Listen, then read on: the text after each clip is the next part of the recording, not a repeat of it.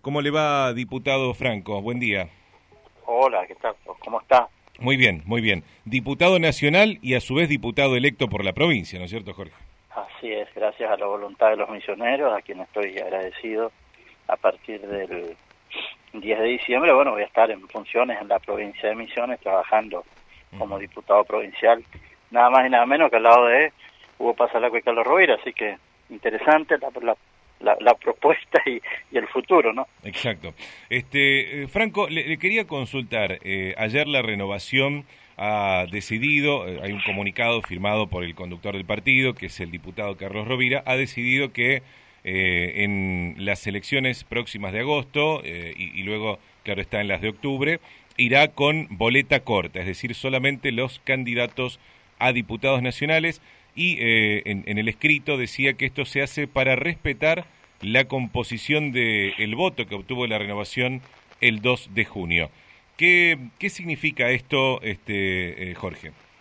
Bueno, esto se venía eh, pensando y conversando en los últimos tiempos, en vista de que, tal cual como lo termina de expresar usted, a nosotros nos votó no solo los renovadores, también nos votaron eh, personas que vienen del grupo, digamos, del espacio político de Cristina Kirchner, del espacio político de Massa, del espacio político, incluso del PRO, porque cuando uno analiza algunos cortes de boleta en los pueblos, este, uno se da cuenta de que este, esto es así. Así que en función de eso y respetando eso, nosotros vamos a ir al proceso electoral nacional de la mano de lo que se llama la boleta corta, es decir, vamos a presentar candidatos a diputados nacionales en el concepto del misionerismo, y en el concepto de que, bueno, tenemos que ser nosotros los únicos que vamos a defendernos y que vamos a pelear auténticamente, eh, digamos, los derechos de los misioneros, los diputados misioneros, que van a estar integrados también con diputados de, de otros perfiles políticos, pero, digamos, nosotros, nuestra línea, desde el momento en que decidimos armar nuestro bloque de, diputados nacionales, apuntaba a esto, ¿no? A un espacio con un concepto y un criterio misionerista. Le pregunto, eh, Jorge, ¿no se corre el riesgo, y digo acá de ambos lados, ¿no? el riesgo de que gente que busque un candidato a presidente opte por, por boletas que van completas con, con un espacio político y candidato a presidente y deje de lado, por ejemplo, la boleta corta de la renovación, o que al revés, gente vote solamente la boleta corta de la renovación este, y, y quede su voto en blanco para presidente de la nación? Y bueno, pero ahí está justamente el arte, que la sociedad decida lo que, lo que cree que mejor le conviene. Y más allá de eso vamos a hacer una campaña política, cuando se presenten nuestros candidatos eh, nos pondremos toda a disposición de ellos a trabajar para que la renovación haga un buen papel electoral en, en, en estos términos y, en, y en esta instancia. Pero bueno, se discute otra agenda, nosotros no queríamos, ya lo dijimos en el momento que decidimos separar las elecciones de las nacionales, no queríamos mezclar las agendas, y discutir los temas de los misioneros en misiones. Y los temas nacionales, bueno, los misioneros tendrán la posibilidad de elegir según su criterio, pero nosotros tenemos que respetar a la gente que nos acompañó y, que hoy hay mucha gente del grupo de Cristina que, que nos votó a nosotros o del grupo de, Unidad Ciudadana. Y hay gente más que también que nos votó. Entonces bueno tienen derecho ellos a, a expresar a, a, seguir a su presidente y, y nosotros pelearemos eh, nuestros diputados nacionales para, para seguir teniendo esa, esa impronta y ese pedacito de suelo misionero que hay en, en las bancas que nos toque, porque eh, es un pedacito de suelo misionero que hay acá en el Congreso donde nos sentamos nosotros. En todo caso, la gente tendrá que optar por una boleta diputado y recortar la del presidente que quisiera, digamos, ¿no? Así, eso, bueno, armará cada uno su boleta y bueno, nosotros también hablaremos con los dirigentes y cada uno tomará su decisión y, y, también votaremos por, por un candidato nacional, sin duda, ¿no es cierto? Pero en, en, plena libertad, como lo expresara el ingeniero Rovira. Eh, diputado, usted sabe que hoy artículos, por ejemplo, del diario La Nación mencionan que eh, mencionan varias provincias donde se va a votar con boleta corta, entre esos la provincia de Misiones, y menciona a los mandatarios y dice que esto es un guiño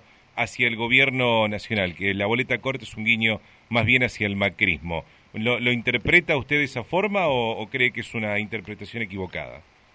No, no, nosotros, nuestra interpretación es la que le acabo de dar, un concepto misionerista, que después cuando se elija el presidente vamos a tener que negociar gobernabilidad como lo hemos hecho en estos cuatro años y vamos a tener que negociar los espacios de poder que a Misiones le corresponden y vamos a tener que negociar las asignaciones presupuestarias y las compensaciones, también va, es cierto y va a ser así.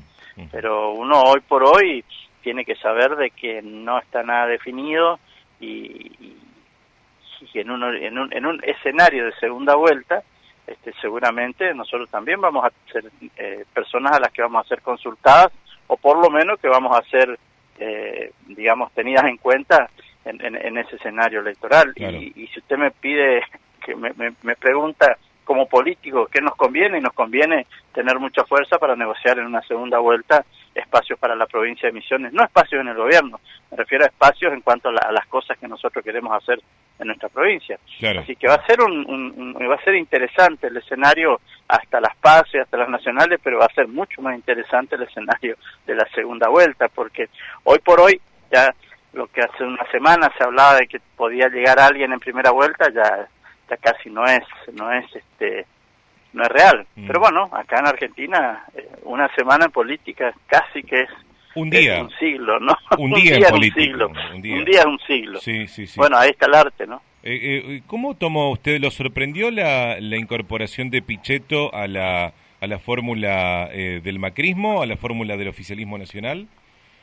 No sé si me sorprendió, lo que le puedo asegurar es que algo se sentía en el ambiente. Acá se veía algunas declaraciones, yo lo votaría a Macri en una segunda vuelta, dijo Pichetto.